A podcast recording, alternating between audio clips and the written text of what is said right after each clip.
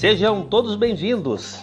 Terça-feira, 28 de julho de 2020, a Azul Linhas Aéreas acaba de ser eleita a melhor companhia aérea do mundo no Prêmio Escolha dos Viajantes 2020 do TripAdvisor, tornando-se a primeira companhia aérea brasileira a alcançar o feito da premiação mais alta de um ranking mundial de grande porte.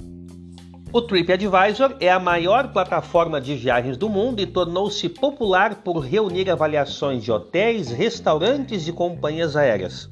Todos os votos na plataforma são feitos pelos próprios usuários. Os vencedores são calculados com base na quantidade e na qualidade dos milhões de avaliações, opiniões e classificações coletadas no TripAdvisor em 2019, antes da pandemia.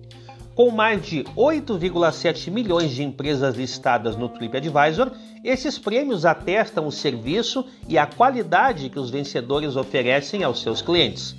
Desde 2018, a empresa brasileira Azul, no caso, está no top 10 do ranking, tendo alcançado no ano passado a sétima posição, ficando aí atrás apenas de empresas como Singapore Airlines, Qatar Airways, Eva Air Emirates, Japan Airlines e Southwest Airlines. Rumores nos bastidores dão conta de que a ação realizada ontem, em que a Azul utilizou um avião para desenhar sua logo, o mapa do Brasil estilizado no céu e o anúncio especial a ser realizado hoje a partir das 11 horas, seriam todos em função da grande conquista inédita.